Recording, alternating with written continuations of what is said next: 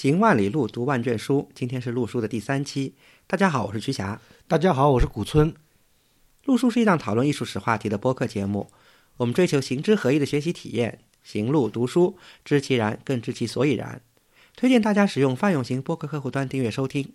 除此之外，我们的节目还会在喜马拉雅、网易云音乐、荔枝 FM 等收听平台上同步。我们欢迎您成为陆书的会员，支持我们行得更远，读得更多。有关会员计划的详情，请访问陆书八八点 com 斜杠 member。啊，这期节目是我们这个农历新年以后的第一期啊，这个两位主播也在这里向大家拜个晚年。嗯，祝大家新年里面万事如意，身体健康。那两位主播呢是刚从这个印度游学回来，这个在印度旅行了十四天。嗯，这次旅行呢分为两个部分。第一个部分呢是第一周吧，这个主播带着呃十来位会员，这个做了一次呃有意思的游学活动，呃主题呢是叫八个世纪的跨越，主要是在中印度地区去访问这个参观印度的这个古代的佛教和其他的石窟艺术。那第二周呢是主播自己的自我充电，或者是说给大家这个探探路啊，这个在北印度参访了一些佛教的这个早期的佛教史记。嗯，这个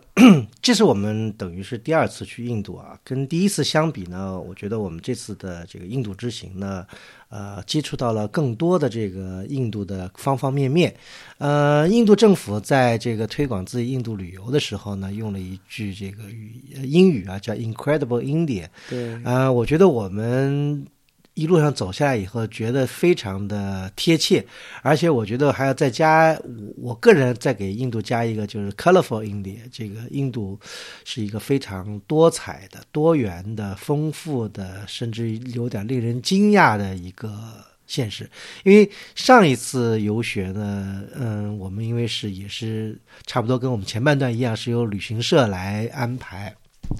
那么这一次我们后半段呢，完全是属于背包客自由行，呃，虽然辛苦呢，但是的确接触到了印度社会的方方面面，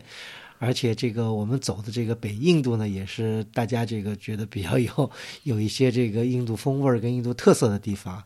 呃，一路走下来呢，我们觉得要跟大家分享的东西非常多，呃，林林总总，方方面面。呃，我跟这个瞿霞老师商量下来呢，我觉得我们在这一期啊，呃，着重挑一个我们这个行程的最后一天的日程来跟大家分享。嗯，我们最后一天，瞿霞，嗯，知道我们是在哪儿吗？嗯，我们最后是到了这个加尔各答。对。啊，大家知道加尔各答呢是一个印度的一个非常有名的一个城市，它现在应该是印度位列第三的大城市，第三大城市。对，在历史上呢，它曾经是英属印度的。这个政府的所在地，因为当不能叫首都了，呃，当时的这个英国殖民政府，呃，基本上都是以加尔各答为中心，对全印度进行统治。啊，加尔各答就是在印度的东边的地方，跟我们上次去的这个，呃，这次去的孟买完全是这个在印度的另外一个方面。特一个特点就是，当时的英属印度政府呢，把好多的机构，包括一些文化机构呢，也是在这里。加尔各答至今。称自己为印度的文化首文化之都吧，文化之都，对对对，所以它有一个全印度应该说是。最古老的博物馆，我我个人认为吧，也应该是这个印度最好的博物馆之一。但是说到博物馆之前，其实我们对加尔各答这个城市还是我觉得是可圈可点的啊。嗯，因为如果大家去看一些这个旅游的，就是一些呃旅行者的一些攻略吧，好像感觉会是加尔各答是一个好像是一个乱糟糟的城市啊。但是好像我们走过来，好像感觉有有一点不同。当然了，人多车多确实是印度的一个大特色。我们感觉我们从印度回来，在北京休息了两。天，我自己觉得我都不敢说，中国是个人口众多的国家，北京实在是太安静了这几天。对，这个当然是两个国家有完全不同的国情所决定的，这个两个国家的不同的面貌，我们并没有褒贬的意思，只是强调它的不同。那么，其实到了加尔各答以后，我想去下，你可能有一个这样的感觉，就是加尔各答和国内的一个城市有点相似。那当然了，那就是毫无疑问和上海太像了。对，因为这个，呃，我剧透一下，这古村老师在加尔各答还是挺兴奋的，因为呃，他古村老师是这个这个在上海长大的，所以他在加尔各答这个逛街，哎，会很。会很很开心，或者会很惊讶的说：“哎，这个是金陵路。”然后一会儿说：“哎，这是溧阳路。”哎，这是大田路。这个好像有很多似曾相似的这个街景和这个景象。呃，因为这个大家知道，在这个上海有一些这个街道是有这个骑楼一样的这种建筑。那么加尔各答也，我不知道哪个先哪个后啊。呃，加尔各答因为它这个气候。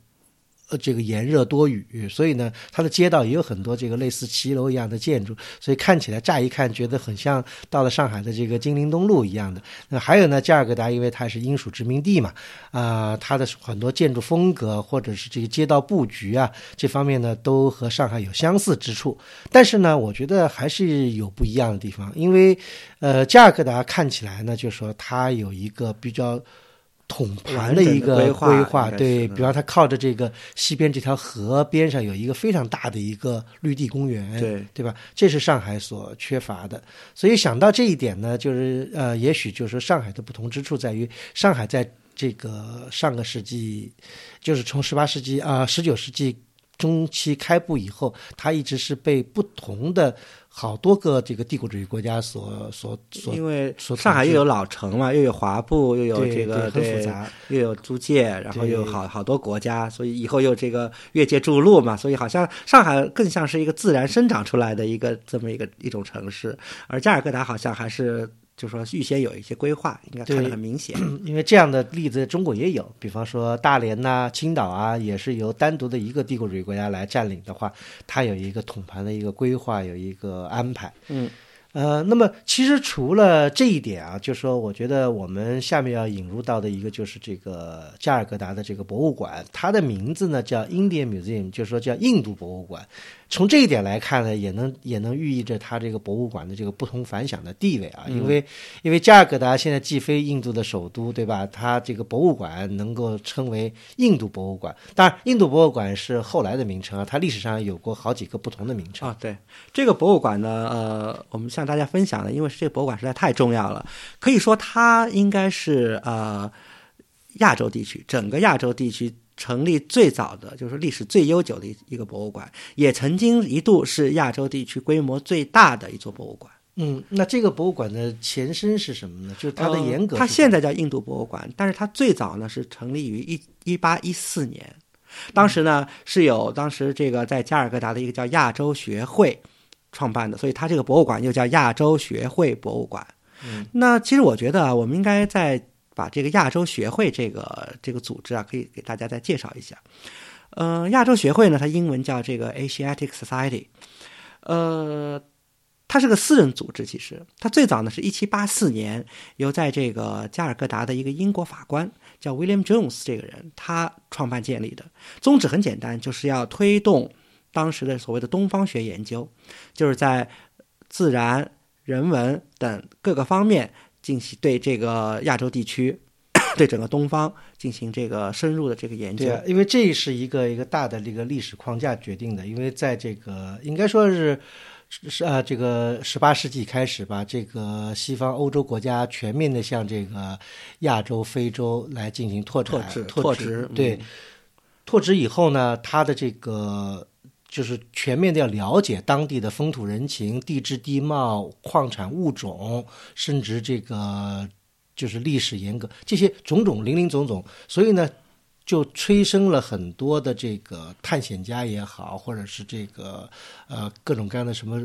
呃各种各样的学家吧，啊，完了呢，这种学家把所有的这种东西结合在一起，就催生了这个博物馆的这个诞生。对对对，所以我们从这个亚洲协会的严格啊，也。大概能知道这个亚洲学会的一个重要性啊，它以后在这个一八三零年代又改成了亚洲学会孟加拉峰会，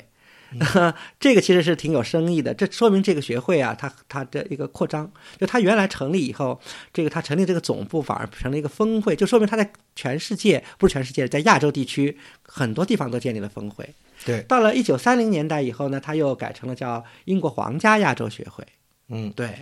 呃，当然这个我们呃，这个其实这个我们先讲一句，这个亚洲学会其实跟中国以后也有很深切的渊源啊。嗯，当然我们先把这个印印度的这个先讲完以后，我们再来讲一下它跟中国的关系。对对，所以一八一四年呢，这个孟加拉就是当时在加尔各答的这个呃亚洲学会成立以后呢，就是呃呃，它是一七八四年成立的，然后在一八一四年呢，这个学会成立了一个博物馆，就是我们今天要谈的这个加尔各答这个博物馆。当时呢，最早呢也是有一些这个动物动植物专家呀和古董专家呀，就古董收藏者呀，他们捐赠了一些藏品，所以呢，呃，规模也比较小，而且也并没有对公众开放，只是一个作为一个研究的一个这么一个机构，一个博物馆。但大家知道，博物馆要呃发展，一定要有政府的这个大力的这个经济和财力的支持，所以他们一直就是像当时的呃英。英国政府啊，就是这个英属印度政府要求说要把这个博物馆呢托，就是交给这个政府来管理，所以这个谈判一直在继续啊。在他们在一八六五年，双方达成了一个协议，就是博物馆呢由政府接手，然后呢把它改造和建设成扩张，建立成为一个对公众开放的一个博物馆，而且博物馆也因此改了名字，就从亚洲学会博物馆改为。帝国博物馆，对这个帝国博物馆呢，其实现在就是现在我们所看到的加尔各答的印度博物馆。那么现址这建筑呢，是实际上是在这个就政府接受以后呢，在一八六七年开始建设这个现在的馆址。那么到了一八七五年呢，就落成了。在一八七八年四月一号呢，正式对公众开放。这个博物馆规模在当时来说相当宏大。以现在的目光来看呢，这个博物馆都是一个应该说是相当规模的一个综合性的一个博物馆。它的建筑也是非常宏伟的，呃，应该是属于这个折中主义类型的这个建筑吧，符合当时的这个呃欧洲流行的这种建筑风格。它呢，等于也是当时欧洲建筑的一种模式，就是呃。一圈就是像那个口字形的这样的一个平面啊，平面的建筑，呃，建筑非常高大，然后完了内部也有一圈柱廊，完了那个每一层的层高起码是在五米以上的这样一个对对。一个一个高度，那么可可以见到当时这个建筑在这个印度是乃至于在亚洲都是相当抢眼的一个博物馆建筑。对，虽然就是我们这次去看博物馆印象还是很深啊，这个我们走进这个博物馆啊，也是觉得非常的惊叹啊，那么宏伟的一个建筑，然后好像觉得时空是凝固的，呃，只是老了旧了，呃，可见当时一八七八年开馆的时候，这个当时好像开馆时候就是这个样子似的。嗯，因为这里面的很多的这个这个展柜啊什么的，好像就有点跟我们原来在这个节以前的节目里讲过的这个旅顺博物馆有相似，都是那个老派的这个木柜子，一个一个一个的。当然，有些部分还是做了一些这个改变。那么这个博物馆呢，啊，有一定的这个严格。到现在为止，它实际上它分了六大。门类，它展厅有二十几个吧？对，但是主要呃分为呃六六大门类吧，就是包括艺术啊，这个考古学、人类学、呃动物、植物和地质。对，基本上就是自然和人文这两个方面。对，都都都在一起了，所以它是名副其实的博物馆，而不是只是一个美术博物馆。啊，那么当然我们今天着重要要讲的是它的这个考古学这一类吧。因为我们也是冲着这个去的，这里面还有一点这个小插曲，因为在我们的旅行安排当中呢，我们这个也不是特别了解印度在这个三月初有一个很重要的一个节日，就是叫这个撒红节。嗯，对，印度他们当当地叫哈利。对，这个节日呢，有点相当于我们的这个。呃，春节吧，就是在这一天里面，就是全民都停止了一切的这个呃商业活动，关店铺也关门，博物馆是公立机构也都也都关门，大家都专心致志的过节。所以我们呢，呃还好，差了这么一天，要不然的话，主要赶如果赶在撒红节那早一天到加尔各答，可能就看就吃了闭门羹了。对对对，对我们差了这么一天，那么这个加尔各答的这个这个气温呢，也是相当炎热，等于我们。那天看博物馆的时候，它实际上恰尔格达的气温达到了三十七度，呃，那么这当然也不是要吐槽了，这个描述一下现实情况。这个印度的印度博物馆，因为它建于这个十九世纪，等于到现在已经有一百多年历史，呃，看看出来就是说基本上没有得到，就是建完以后没有。进行大规模的维修过，所以它整个的馆舍呢还是比较老，就是原始的状态，没有日没有空调。这个博物馆里面呢，只有呼呼作响的这个电扇，老式的电扇在那里运作。呃，唯一就是有一点点空调的，就是它有一个博物馆有一个很小的一个埃及藏品的陈列室，大概可能。三四十平方米这么大的一个陈列室，呃，具体没有考证它的这个埃及藏品是。直接是从什么的？肯定是人家捐赠的，肯定是当时英国某个藏家捐赠的。对，直接是数量不多，但是好像水平还挺高。对，水平挺高。那么它里面呢，因为有木乃伊的展成，所以它有一个有两三个这个咱们国内的这分体式空调在里面运作的。所以当人们进去的时候，大家不由得这个惊叹一声，惊叹一声啊！但这个惊叹并不是面对着赞叹它的藏品，而是说，哎呀，不容易，这儿有个空调可以喘口气了啊！的确。可以想象，大家在三十七度高温下参观这个博物馆，也不是一件非常，呃，这个 easy 的事情吧？啊，不过也挺有意思。讲到这个埃及，这个埃及藏品，它里面有一个，我注意到里头有一个那个，就是，呃，就印度的这个 Nefertiti 啊，不是印度，埃及古代的这个 Nefertiti 的这个很有名的一个胸像。对，大家知道，在这个柏林的这个博物馆岛的新博物馆老博物馆老博物馆里面有一个这个 Nefertiti 年轻时候的雕像，那是。等于是世界知名的一个艺术品吧，相当于这个位置，相当于这个卢浮宫的，比方蒙娜丽莎这样的这个，或者维纳斯这样的这个位置，是这这众星众目主主事的一个一个。而且老博物馆什么都给拍照，就是这尊胸像不给拍，而且有专门的一个独立展厅啊。对，哎，这个呢就是一尊，是应该说是 Nefertiti 年纪。老年像对，不太知道这个它的严格跟流传的经历啊，一看起来也不像是仿制的，不是应该是应该是应该成这个。如果有知道情况的这个听友，不妨这个给我们做个注解啊。那么这个还吐还要不是还要吐槽一下吧？就是这个印度的这个印度博物馆，它呢大家知道我们在印度旅行啊，印度跟我们以前这个中国八十年代差不多，它的这个门票价格呢都实行的是这个。双轨制，双轨制，就印度人民跟这个外国人是不一样的。所以印度这个印度博物馆，它收取外国人是五百卢比的这个门票。嗯，相比之下呢，这个印度人好像只有印度人好像二十五卢比还是五十卢比，反正就是相差挺大的。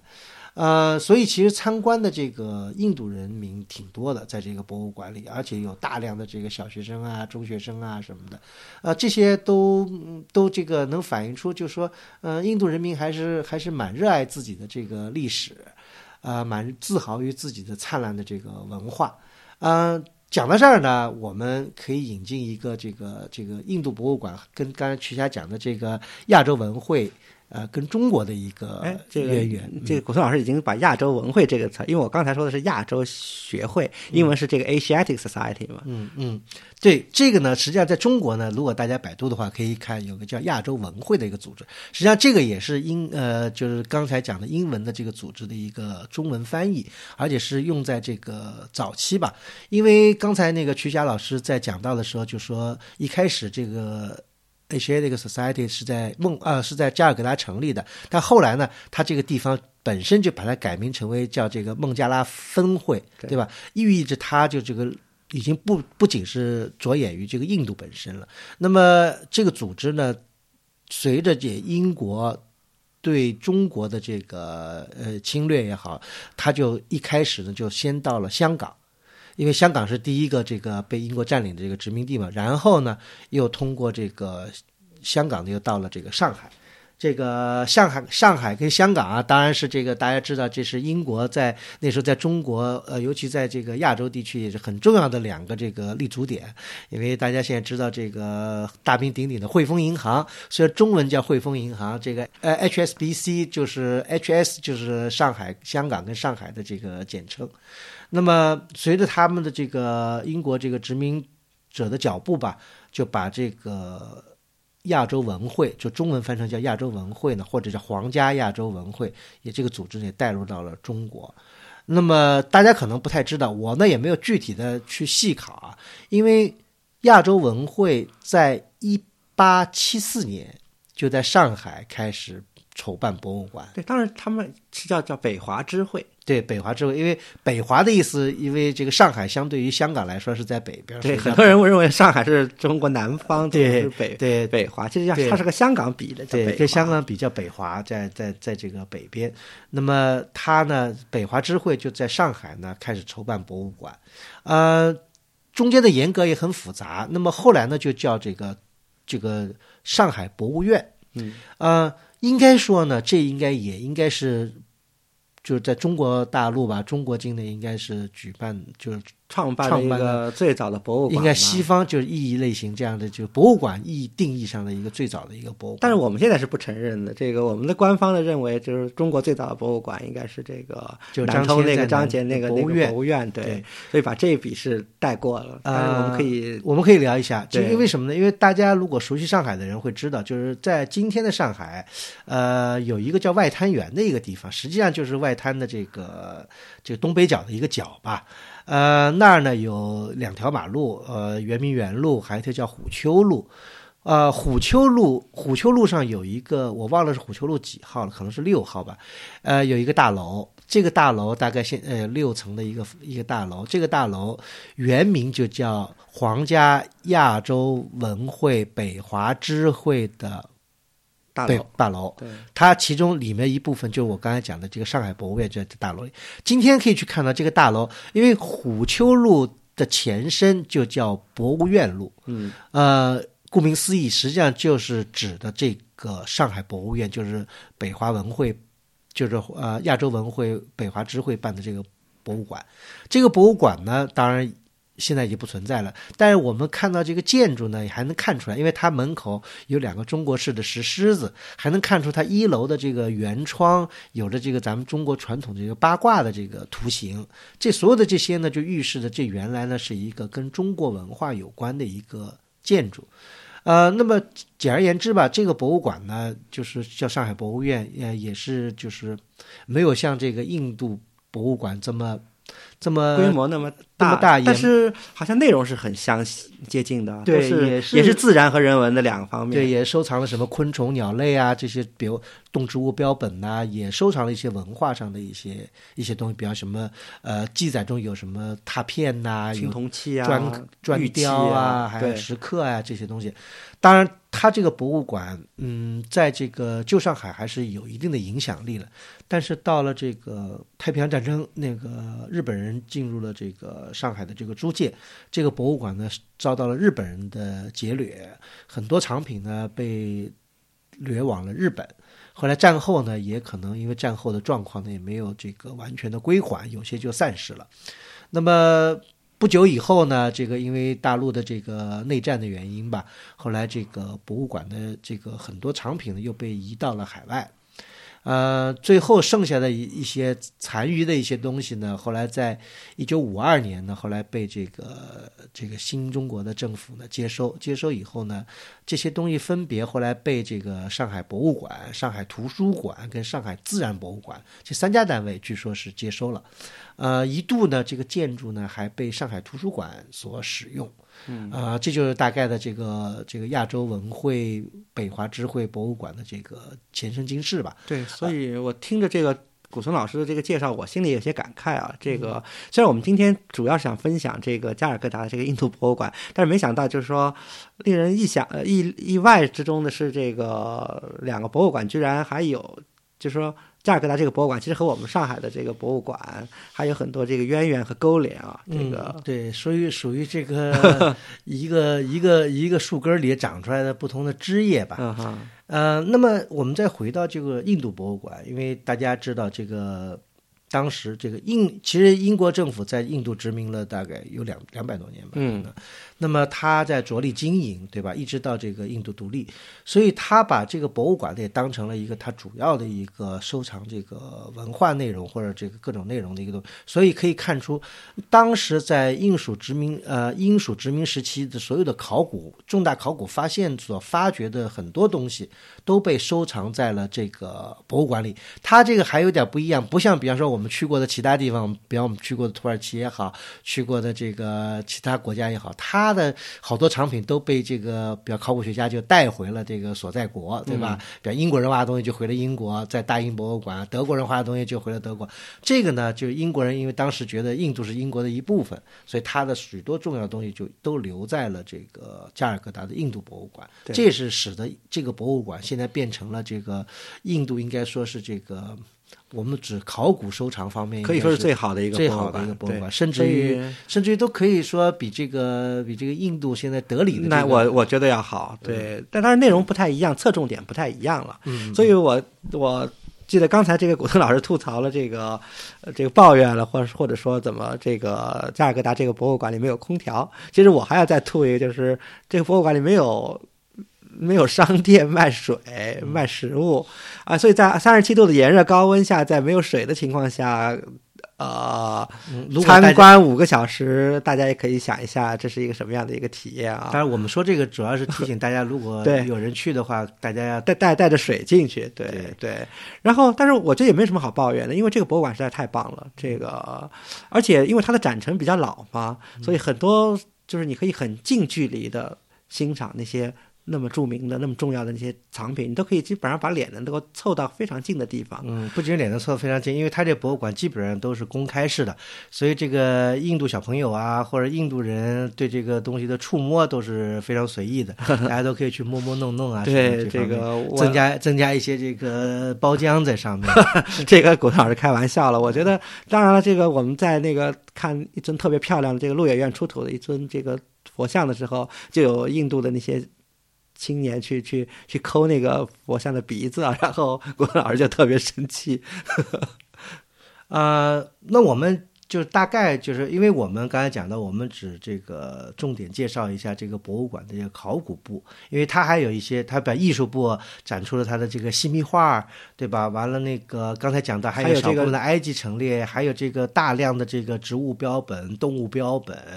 呃，这些呢还地质标本，比方说什么化石树啊，什么这些东西，因为这些东西我们可能不是特别精通，所以我们就这里带过。我们主要呢讲一下它的这个考古部。考古部呢，它基本上有几个大的展厅啊，有四大展厅吧。呃，一个呢大展厅进门的呢就是这个巴尔胡特塔的这个出土的文物的一个陈列。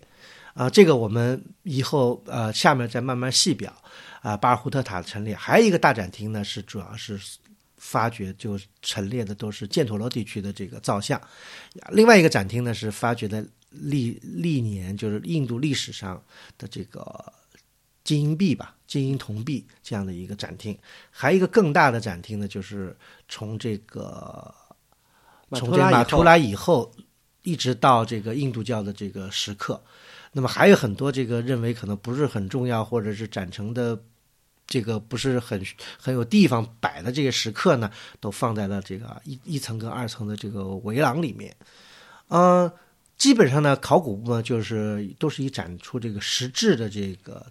塑像、所实呃实质的雕像为主的这样一个地方。对啊、在这里呢，我要再插播一下，这个印度博物馆啊，实际上我们中国的这个观众已经有过接触，在哎应该有过最近几年里对对因为大家想到他的这个博物馆是一八一四年成立的，对吧？那么到了二零一四年，在两百周年的时候，他曾经在上海博物馆举办过一次展览。这个大家如果呃有有就是记有记忆的话，可以回忆到，因为我当年我是在上海去看了这个展览的，是加尔各答，它就叫加尔各答印度博物馆的这个佛教文物的一个陈列。当时呢，只是在上海博物馆的特展厅等于二楼，呃，举办了这么一个展览，呃，但是很有意思的就是我我回看了一下我当年拍的这个这个那个次展览的照片，我对了一下，我跟这次在加尔各答博物馆看到的东西几乎找不到一件是呃一样的，呃，这个让我比较困惑。那么另外呢，还有一个呢，就是在二零一六年在故宫举办了一次叫“并蒂莲华”这个中印呃佛教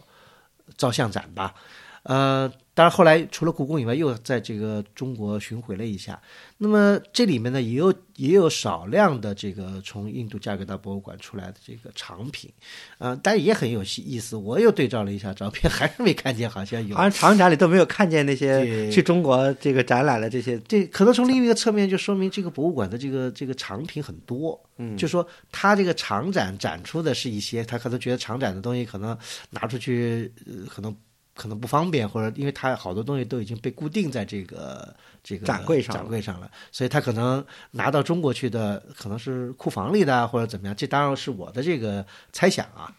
嗯，但是不管怎么说吧，这个加尔各答的这个印度博物馆。真的是我们这次印度十四天旅行的最后的一个非常重要的一个亮点。我们看这个博物馆以后，我们觉得真的是其呃，即使前面有些这个有些这个各种各样的这个这个、呃艰辛吧，呃，也都是也都是值得。尤其是三十七度高温，我觉得也。不是一个大的问题大的问题，对对对。嗯呃，那下面就咱们就逐一的呃，简单的跟听众介绍一下这个这几个展厅的一个内容吧。我觉得首先咱们从巴尔胡特开始，对这个，呃，从大厅一进门，最醒目的就是几件巴尔胡特的雕刻，然后呢，再往右转的第一厅，就是巴尔胡特塔塔的那个石围栏的一个一个复原陈列。呃，提到巴尔胡特呢，可能大家很多听友不是很熟悉啊。巴尔胡特是一座佛塔。提到佛塔，提特别提到印度早期的佛塔，大家第一个可能反映出来的是桑吉，对吧？嗯这个特别我们上次第一次印度之行，我们专门绕了远路去了对吉，赶了好几天才到啊。对这个对是桑吉大塔。其实巴尔胡特塔的这个地位啊，或者是说是艺术成就，或者它的历史重要意义，完全不在桑吉之下。而且现在巴尔我们能看到的巴尔胡特塔大塔的这个遗存和桑吉大塔的遗存相比较呢，前者还更早，可能要早一百年，大约在公元前二世纪左右。嗯呃，巴尔胡特大塔是在印度，其实两个塔它相距不是特别远，嗯它在印度一个叫阿拉哈巴德的一个城市的附近。嗯呃，所以呃，讲一个小插曲啊，这个我一五年在做印度旅行计划的时候，呃，曾经有一一度在地图上还有些这个凌乱啊、混乱啊，我看到这个阿拉哈巴德和那个奥兰加巴德混了，哎，我当时哎看两个地方不是很远嘛，但是后来还搞清楚了，幸亏没有，当时就没有把这个计划做下去。如果把这个搞错了，那这个真是这边印度人呢，后来跟我们讲，就印度有很多很多巴德，什么海呃什么海奥拉拉巴德啦啊，什么奥拉加巴德，什么什么巴德都是就是是这个穆斯林建立的这个城市，它就叫什么什么是谁的这个名字，然后还是谁逝世之地，或者是谁什么反正就是什么什么巴德都是基本是因为印度后来后期嘛都是穆斯林的这个统治者，对对。那这个巴尔胡特大塔呢，是呃，一八七三年由这个英国著名的一位考古学家，也是一位传奇人物啊，叫亚历山大康康宁汉爵士，这个主持发掘的。呃，这个塔呢，呃。现在去呢，这个塔基本上已经看不到什么了。所以它为什么不如桑吉有名呢？就是因为桑吉是保存的相当好。当时这个发掘以后呢，这个这个石栏又给它重新竖起来了，基本上能看到呃这个公元前一世纪重修时的一个一个原貌吧。但是巴尔胡特大塔基本上就是在原址什么都看不见了。但是它的这些石刻呢，大家知道，因为这个。呃，这个佛塔已经淹没了很久了，而且当地人民又不信佛教，所以呢，这些石重要的时刻呢惨遭破坏，可能只有一半在这考古发掘以后保存下来了。之前呢又有不少盗掘，所以幸运的是呢，这个呃，现在我们今天在加尔各答的印度博物馆里还能看到当时发掘的大部分遗物。嗯，而且他做了一些局部的复原，让大家可以看出这个当年的这个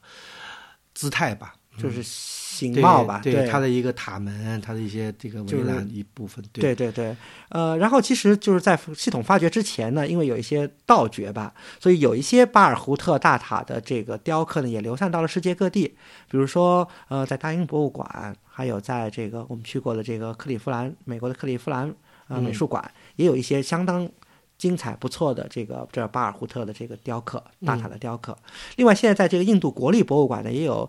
几件，但我想可能是因为为了展示所用而调过去的，所以主要的这个巴尔胡特的呃石刻呢，现在都在这个印度博物馆能够看到。嗯，那么那个就是咱们跟大家再想一下，就是巴尔胡特大塔它的这个雕刻啊风格啊有些什么它的特点或者怎么样，或者跟桑奇比还有一些什么它的这个自己的那个特点呢？呃，当然了，这个我们只能简单说一下，因为这个毕竟在这个播客节目里是没有图像的。呃，这个巴尔胡特大塔的它的雕刻呢，大家知道它的这个时代啊，它其实这个塔和桑吉大塔都是创建于著名的这个孔雀王朝阿育王时代，是当时这个大规模的弘扬佛法、大建佛塔的这个时代。但是呢，我们现在看到的遗存呢，是孔雀王朝之后一个叫勋嘎王朝、勋加王朝。他当时的一个呃扩建、扩建的一个成果，所以呢，他把这个，因为大家印度的塔和我们中国的这个塔不一样啊，它它又叫素堵坡，又叫 stupa，它基本上是一个圆的一个丘，类似于坟丘似的，上面呢有一个这个类似于塔刹这样一个标识，一个围栏，然后上面有一个像树一样的这么一个一个标志物，呃，然后围绕着它的这个土丘的四周呢，会有一圈石围栏。所以，我们今天看到的巴尔胡特这个塔的雕刻，基本上就是这些石围栏或者叫石栏群的一个雕刻。那个时代正好是佛法大张的这个时代，所以呢，很多这个就说，因为塔建塔是为了纪念佛陀嘛，所以也要传播佛陀的这个这个这个佛法。所以很多时候，因为大家知道这个呃传播佛法，因为一方面是要靠文字传播、语言传播，但是如果你受众对象都是就是不认字的话，你要靠图像来传播，所以这个在印度的艺术史或者在世界的艺术史上都是有非常重要的地位的。就是从巴尔胡特大塔开始，印度开始了一个所谓的叙事性的浮雕，就是把佛教的故事，包括佛传故事和本身故事，把它雕刻在这个大塔的这个石栏上，所以就有这么一个一个一个特点。嗯，所以像连环画一样的给大家。啊，不光是连环画，它有几种不同的这种这种表达方式了。所以，我们如果和桑吉相比呢，就可以发现这个巴尔胡特大塔的这些叙事性的雕刻呢，嗯，还比较原始，还比较执着。以后到了这个桑吉呢，可以说是它发展的更远、更成熟了。嗯，就大概是这么个情况。对，讲到巴尔胡特大塔呢，当然那个，因为曲家刚才讲到这个发掘者是这个康宁汉博士啊，爵士。那康宁汉这个人呢，也是有传奇的这个经历啊。他等于一开始他并不是一个考古学，他只是他是一个工程师，嗯，也是在加尔各答的一个工英国工程师。嗯，后来呢，他在为这个英国军队效力，是在军队里做一个工程师。嗯，所以他这位其实这位康宁汉爵士非常传奇啊，他是在呃，因为大家知道，一八五零年代、一八六零年代正好是这个埃及。考古大发现的一个一个一个黄金时代，所以这位康宁汉呢，他也受到了这个埃及的就英属也是英属殖民地吧，当时的这个考古发现的一个刺激吧，影响吧，所以他的兴趣呢，后来就转到了印度的历史、印度的考古上面。所以从一八六零年代起呢，他就致力于印度的考古发掘工作，而且被英属的印度政府任命为这个呃。考古团的一个呃，就是考古调查员。嗯，以后呢，这个从康宁汉起，这个考古调查员发展成为一个组织，就叫呃英属印度考古调查团。以后又扩张成为英属印度考古调查局。这个就是以现在我们这个知道的印度印度政府印度的考古调查局的。考古局的这个前身，对印度考古局实际上就相当于我们有点像中国的文物局，对它掌管了重要的全印度的所有的这个文化遗迹的这个管理吧。对，嗯，所以这个康定汉其实他是在一八七三年主持发掘的这个这个巴尔胡特大塔，但是他的发掘的这个成果很多啊，呃，比如说我们能耳熟能详的呃呃犍陀罗地区的这个塔克西拉呀一系列遗址，嗯，都是他发掘的。嗯，还有他有一个特点啊。他是非常注重 考古的实地调查，另一方面，他也比较注重文献。嗯，就是他呢，善于从这个 Greek-Roman 那些作家，或者是出自波斯地区的那些作家的一些记录中来印度寻找印度的遗迹，比如像像华氏城啊、塔克西拉呀这些东西，他都得到了就很多的信息。另外呢，他也注重从这个我们中国的去印度的这些僧人啊，比如说玄奘啊、嗯法显呀、从他们的这个文字记录里，这个得到信息，然后去进行发掘工作。那是不是这个就是那个对，最有名的，的这个对最有名的纳兰陀，其实也就是康尼汉的一个杰作吧，嗯就是从玄奘的记载里找到了这个信息，而且发掘出来和玄奘记载是相当接近的。嗯，那么讲到这个巴尔胡的大塔，这个就跟大家这个稍微这个点睛一下啊，就是巴尔胡的大塔、桑奇大塔。另外还有一个呢，在这个展览里面也有的，就是另外第三个就是印度比较有名的一个现存，就是有这个遗遗迹的，就就叫阿马拉瓦蒂大塔。对，阿马拉瓦蒂大塔，我们嗯可以简单说一下，阿马拉瓦蒂大塔呢，它的时代要相对更晚一些，嗯它是这个可以说建成已经在公元二世纪了。嗯所以，呃，因为它这个塔的这个建成时间很长嘛，而且它是印度南方一个叫萨塔哈瓦纳王朝的一个重要作品，代表了那个王朝，尤其是印度南方地区的一个一个这个这个艺术杰作吧。呃，所以这个塔的雕刻是非常的精美，而且当时大家知道佛法呀，从恒河流域。孔雀王时代向印度各地传播，有向北传播的，有向南传播的，而阿玛拉瓦蒂大塔其实它是在印度的东南东南部，距离这个原来的马德拉斯这个海港就是相相对近一些，所以那个地区呢是印度的这个佛教向斯里兰卡、向这个东南亚地区传播的一个重要的一个途径，所以那个塔的艺术价值也是相当高，而且可以说是到了印度这个呃可以说贵霜之前啊，印度佛教的艺术的一个巅峰。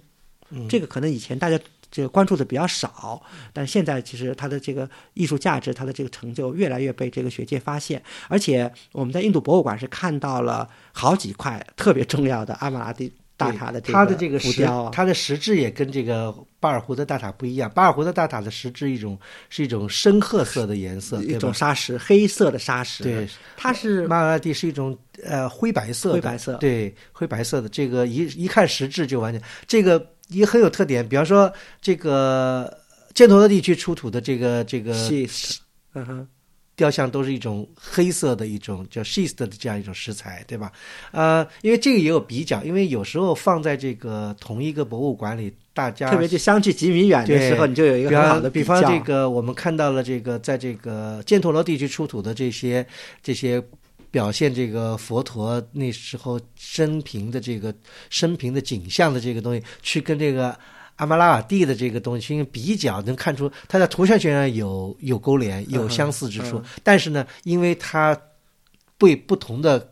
工匠来雕刻的，反映了不同工匠所属地域的不同。比方说，犍陀罗地区的，他的这些佛陀就穿的比较厚重的衣服啊，呃头发发饰跟那个就有点像希腊人的这个样子，是波浪式的长发，或者但是呢，到了阿玛拉瓦蒂的这个塔上的这个意思，就变成南方的这个印度人的样子，包着大头巾，包着完了那个都是这个裸髻的发，或者穿的衣服非常少，甚至于半半裸的这样的一种情况都有。对，嗯这是很好的比较，因为呃，犍陀罗的那些浮雕啊，尤其是佛传的，就是那些佛教故事的浮雕，和这个我们看到的阿玛拉瓦蒂的这个大塔上的这些浮雕，时代是非常接近的，都是大概二世纪或者二世纪以后。对，对，所以但是在图像先做一个比较，但是在形象上又有些这个很多不一样的地方。对是的，这个因为刚才讲到了这个犍陀罗地区出土的东西呢，因为大家知道犍陀罗地区主要现在都是在今天的这个阿富汗跟巴基斯坦的这个区域啊，但当时在英属印度的时候，它都是基本上都在这个英国人的这个。掌控范围之内，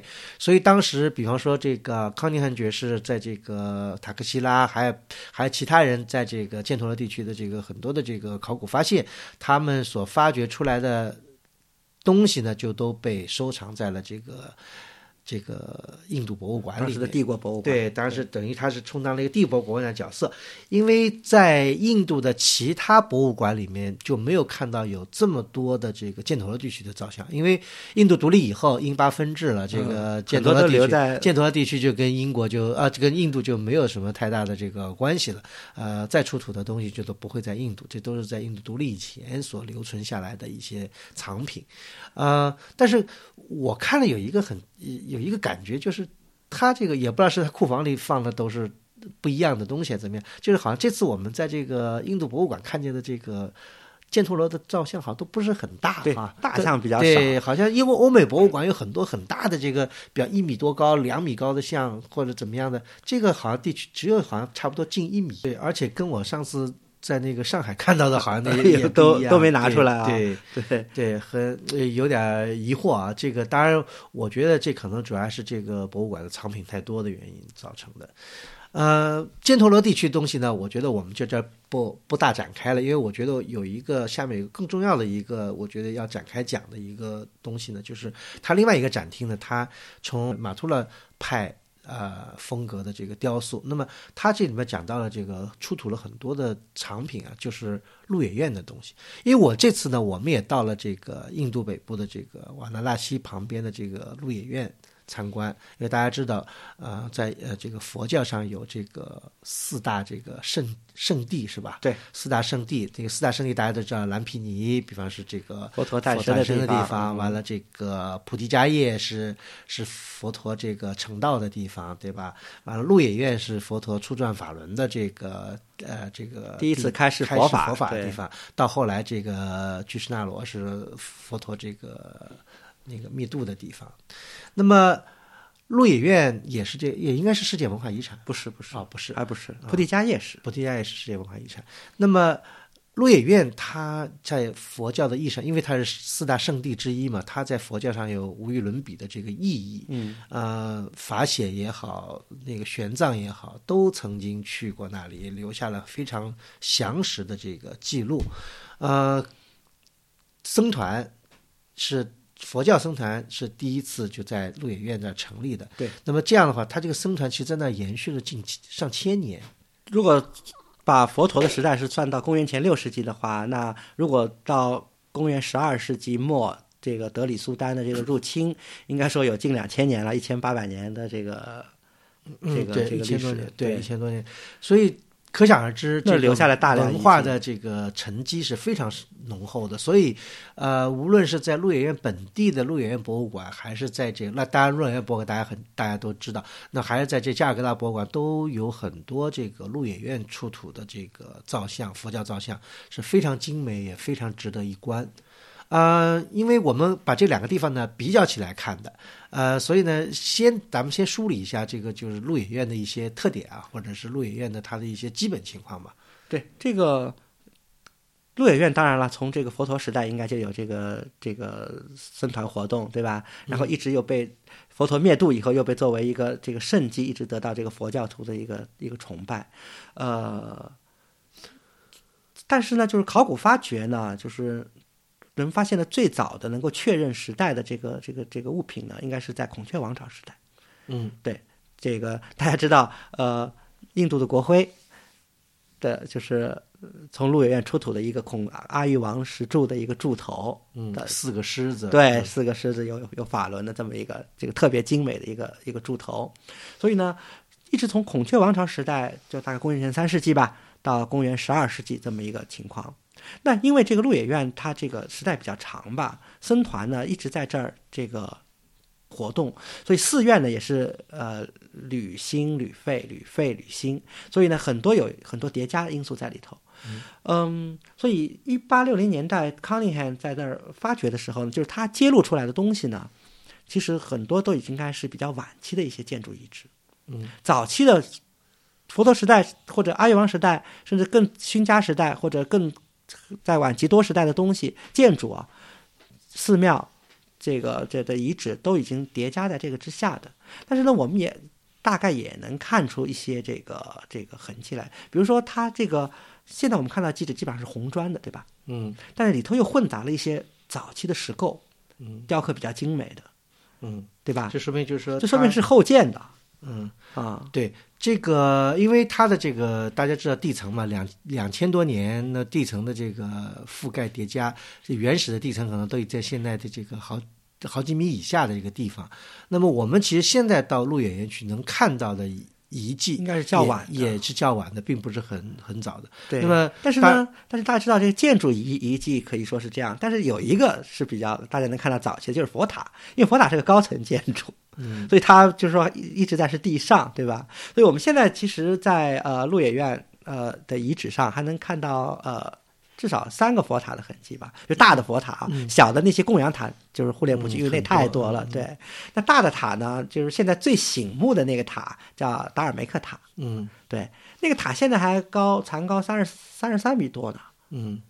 这个塔现在也是作为一个标志吧啊，对所有的来自世界各地的这个，我们也看到来自世界各地的佛教徒，来自缅甸的，来自泰国的，来自斯里兰卡的，那这些佛教徒都这个来到这个地方呢，绕着这个达尔梅克塔来进行转塔，对吧？完了对。围绕着塔在诵经，对，说达尔梅克塔呢，呃，在佛教上还是有相当重要意义的，因为这个根据佛经记载啊，这个佛陀就是在这个达尔梅克塔的这个位置啊，为弥勒菩萨受记的。就以后弥勒成佛，就是当时佛陀就是在那个地方受记。以后为了纪念这个地方，当时建立了一个这个塔。当然这是佛教上的意义。那从考古发掘来说呢，当时康定汉他们发掘的时候呢，因为这个塔的这个外形啊，和早期的佛塔已经大相径庭了，所以他们从那个塔心打下去，在塔的底部呢，发现了多次的这个维修的痕迹，最底下发现了阿育王时代的建筑遗迹。嗯，所以说至少这个塔，如果说它是以后在勋家时代或者在更晚及多逐渐这个扩建，那么它最早是建在阿育王公公元前三世纪孔雀王朝的建筑基址上的。嗯，现在我们看到的，比如说底部的包砌的砂石啊，四四面开的这个龛啊，呃，应该说可能都是较晚的，可能十世纪左右啊，或者这样的一个情况。嗯那么这是达尔梅克塔。嗯那么其实呢，还有一个就是说，这个一进去以后，在西边，对，有一个这个残存的一个一个佛塔的遗址，现在只有塔基了。对对，呃，那个塔呢叫这个呃达玛拉基卡佛塔，呃，这个土丘就是那个富波丘那一段已经是荡然无存了，现在只有这个基础，基础还在。但是这个塔呢也是相当重要的，为什么呢？就是在一七九一就是在十八世纪末期啊，当时这个就在萨纳尔特，就是鹿野苑这个地方啊，呃，当时一个土邦的一个一个国王，在那个就在挖那个塔，他的目的呢是要取那个塔的这个石材。嗯，后来呢，这个塔挖了以后呢，在这塔里出土了大量的文物，嗯。其中有一件非常漂亮的绿色大理石的一个石函，嗯，是不是就舍利函？这个很有可能，因为里面东西已经这个没有了，但石函还在，所以呢，这个石函出土呢，就引起了这个英国人的注意。有个叫邓肯的这个英国人，然后他注意了，他第一个报告了这个大塔发掘的这个情况。嗯呃，所以以后呢，这个就因就由此呢，以后到了一八六零年代，就是到卡林汉，就是他着手以后，就采取了大量的这个发掘，才慢慢慢慢一步一步把这个鹿野苑所谓叫鹿野苑精舍吧，就玄奘记载的这个这个精舍当时的重要的建筑遗物，全部给它揭示出来了。嗯其实呢，这个鹿野苑当时呢，基址啊比现在这个开放的这区域要大得多。因为大家去鹿野苑的时候，有时候容易呃忽略的。另外还有一个，在鹿野苑这遗址公园外面有一个南边东呃西南边，对，有一个叫乔坎蒂塔，那个塔呢，当然它现在基本上就说呃是一个土堆了，这个有些砖砌的都是后来砌的一个一个机构，但这个塔是呃在佛教上也有很重要的意义。对，因为它不在开放区域内嘛，嗯是这个呃是就是像一个类似一个街心公园一样的，但是它其实是特别重要，所以大家如果去鹿野苑，千万不能错过这个，因为这个塔呀，在中文里又把它翻译成五比丘迎佛塔。大家知道佛佛教故事里这个佛陀对吧？他一开始是以苦修，有五位侍者随从。后来佛陀放弃了苦修以后，这这五位侍者以为佛陀要放放弃这个这个修行了，所以就离开了佛陀。后来佛陀在这个菩提迦叶成道以后，又在鹿野苑这个地方找到了他这五位侍者，向他们第一次开示佛法，也就是所谓的初转法轮。所以，去记据记载吧，就是佛陀是在这个地方，就是在乔坎蒂塔的这个位置上为五位比丘，就是他最早度化的这五位五位五位僧人，以后都是这个罗汉了，就是为他们开始佛法、初转法轮的。所以为了纪念这个事情呢，就在这个位置建立了这个乔坎蒂佛塔，而且它是应该他们考古发掘确证应该好像是基多时代创建的。所以我们去鹿野苑，鹿野苑这个因为是圣地嘛。呃，考古就是说这个仿古的另一方面也要对这个佛陀表示一个一个一个一个这这个对世界的这个这个这个佛塔应该是真正的就纪念这个鹿野苑意义上的。对对对。但这个佛塔后来在这个后来的这个伊斯兰时期呢，他又在上面盖了个这个八角亭，对吧？啊，这当然这这纪念他那个伊斯兰这个在这个有一个莫卧儿王朝的一个很有名的一个皇帝皇帝胡马雍。他这曾经在这过过夜，那么在这过。那这个亭子的建立呢，也客观上的保护了这个佛塔呢，后来没有被再挖。对，不然的话，当地人就像刚才讲的那个塔呀，就被挖平了，就挖了就是上面的这个伏波丘都没有了。嗯，这个呢，还能看到这个残存的这个伏波丘还在。对，但是，但是呢。但从高大来讲，达尔梅克塔肯定现现存最大。但就讲的就是当时的这个这达尔梅克塔跟这个乔坎蒂塔其实相距之间可能有一公里以上的这个距离。那么当时呢，这些地方按照玄奘记载，当时这儿都是寺院连片的，有呃有三十个寺院，三千个僧人。对，但是玄奘看到的已经不是洛全盛全盛时期，已经是在衰落之中。对对。那么刚才讲到，就是这个英国人在这个叶鹿野苑进行了考古发现，那么发掘出了这个最最有名的阿育王石柱，对吧？这个呢，现在是在这个鹿野苑的博物馆。鹿野苑博物馆虽然小，但是非常的精美。对这个鹿野苑博物馆，但有一点要值得吐槽的就是地方，就是它这个博物馆是我们在一行印度疫情中唯一看到的，就印度人跟中跟外国人这个统一票价。每个人五卢比就可以这个进去参观，就五卢比相当于中国的人民币五毛钱，呃，票价虽然便宜，但它安检设施非常严密。这个外面有一层安检，所有的器材、照相机、手机都需要存起来。包也不能带，包也不能对。完了，到了进博物馆又一层安检，如果有漏网的手机或者什么的，还是要被这个检查出来。我不知道是因为安全的原因还是什么别的原因，就是说在鹿野苑博物馆里拍照是不可能的事情。嗯，那么但是鹿野苑博物馆的确非常。有意思，刚才讲到了这个一进门就是这个这个阿育王石柱，对吧？对，两翼有很精美的这个马图拉风格的造像，对，然后再两翼展开是这个最著名的基多时代的这个鹿野苑造像。对，大家知道，在这个尤其在应该是在五世纪右右翼有一个端头，就有一个非常非常有名的这个这个这个基多基多坐佛，对，坐佛非常有名，出战法轮的那么一个这个佛陀，特别的对著名。但这个里面的我我是第一次看到在鹿野苑就有一个现象，我觉得我们应该是第一次看到，就是说一开始我们在这个主厅里面这两侧看见看到马图勒风格的立像背后有有石柱子，对对，有个是我们以为是两个不同的这个东西，后来才明白，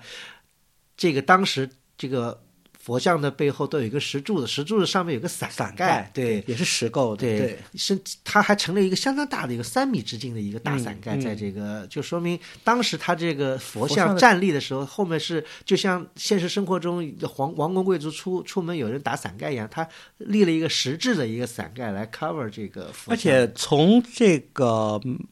鹿野苑发掘出土的马图拉时代的立像。对吧？和另外一个残存那么大一个三米直径的一个大伞盖来说，可以说当时这个佛像的尺度是相当大的，嗯，是远远超越真人大大，可以有好几米的这这个感觉，是的，大像，而且是对对，而且它是独立成站立的，并不是像石窟里面它是这个依崖而凿的，对，是，嗯，所以这一点也是在鹿野苑看到的一个这个第一次看到吧，啊。那么鹿野苑风格出土的东西，其实不仅在鹿野苑博物馆。我们刚才我们讲的这些，还是要回到印度博物馆。其实，在印度博物馆呢，也有很多的这个鹿野苑出土的造像。呃，这一点呢，其实是可以成系列的来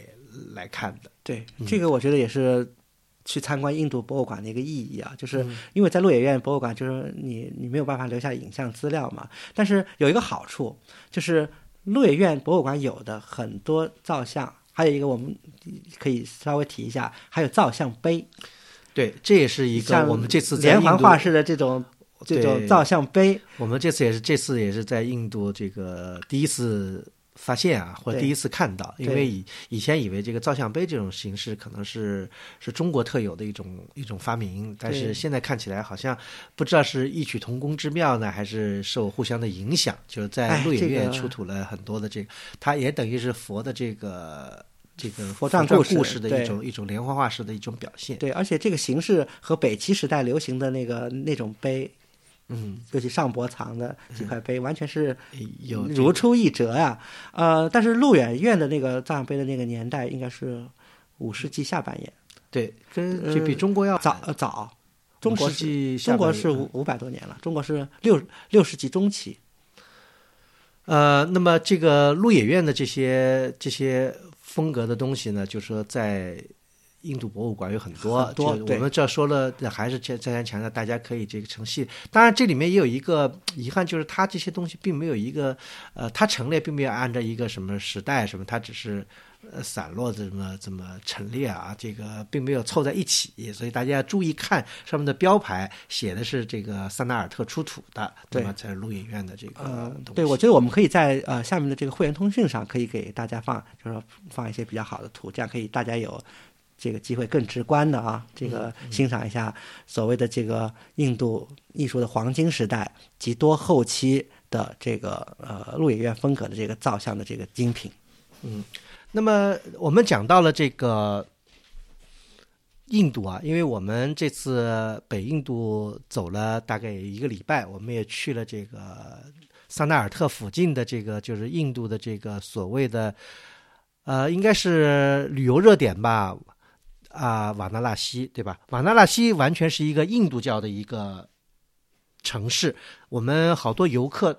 到那里去呢。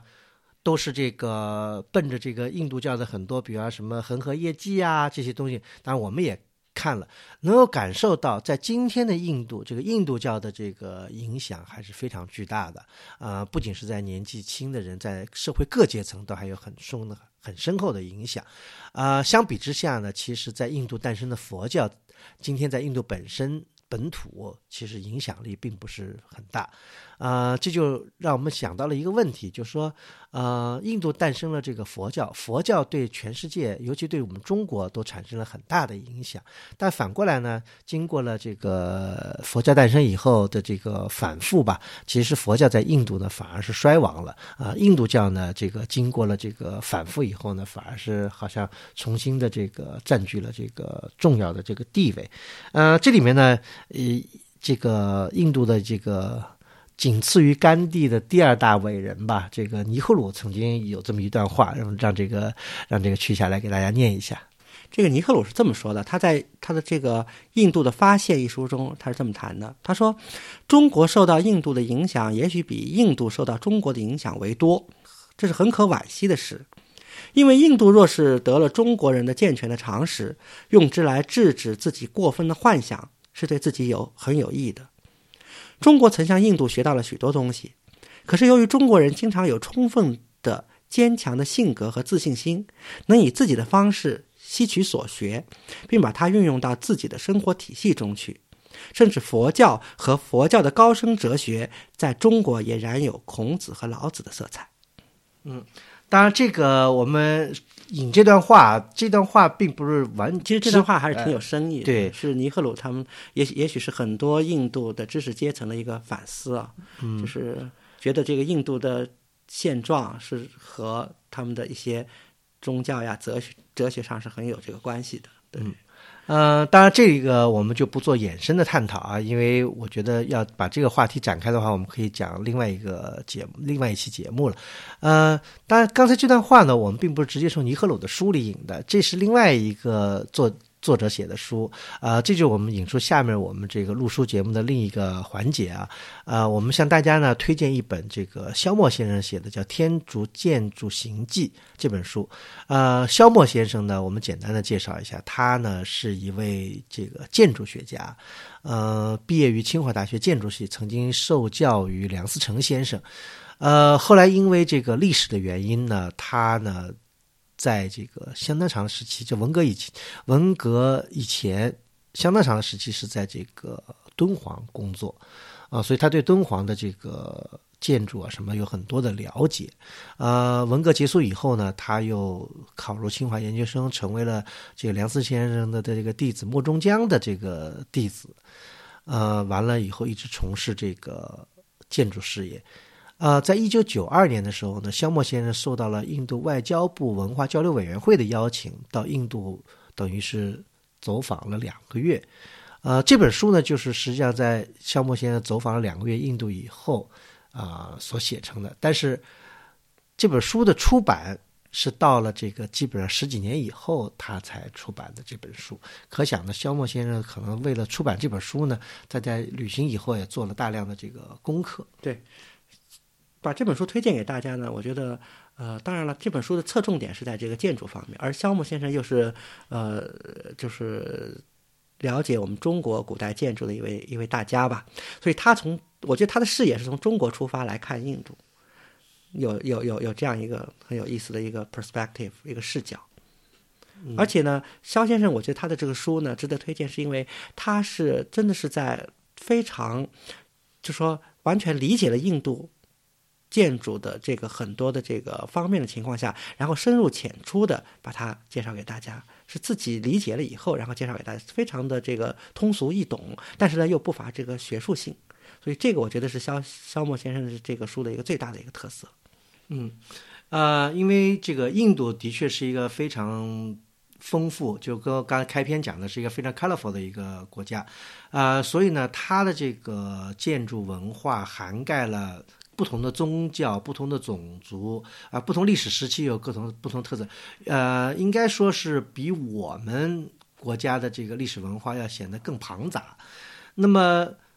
当我们的朋友，如果你们去印度旅行的时候呢，我觉得读一读这个肖默先生，虽然是只讲建筑这本书，但他也涉及到了很多方面，我觉得是非常有意义于我们去了解印度的这个对对，因为我们在节目里大部分侧重于这个佛教建筑，对吧？对这个佛教的石窟呀，对，这是当然，这是印度古代的这个艺术珍宝，是确实值得重视。但是肖先生这本书呢，非常的全面，嗯它不光涉及了早期的这个佛教建筑，佛教佛塔呀、石窟呀，对吧？嗯它也大有大量的篇幅介绍了印度教的这个神庙的这个建筑，就基于印度教哲学之上的印度教神庙，以后这个伊斯兰教建筑，甚至于 包括殖殖民时代，对对的，这个这个印度伊斯兰结合的，以及包括这个和呃欧洲建筑这个形式结合的一种新的建筑形式的印度建筑，还有包括现代。就是近代，比如像这个莲花庙那样的这种创新式的这种建筑，在肖先生的书里都有提及。对，呃，应该说是一本非常好的一本这个通俗易懂的一本专业书籍。呃，那么肖先生的这个书呢，我们就介绍到这里。那么这样的话呢，我们这期节目呢也就到此结束了。那感谢收听，在路书八八点 com 可以找到与节目内容相关的链接，供大家按图索骥。我们欢迎批评和反馈，您可以通过路书的微信公众号和知乎专栏联系我们，也可以发邮件至路书八八八八 at outlook 点 com。我们欢迎您成为陆叔的会员，支持我们走得更远，读得更多。会员计划之外，陆叔现在也提供会员通讯的单机购买，请访问路书知友微店进行选购。再次感谢您的收听，我们下期再见。